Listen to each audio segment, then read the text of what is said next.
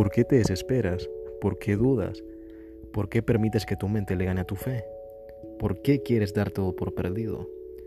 Hoy Dios te quiere recordar que Él es el dueño de los tiempos y que Él está trabajando para dar una respuesta a tu situación. Éxitos y bendiciones.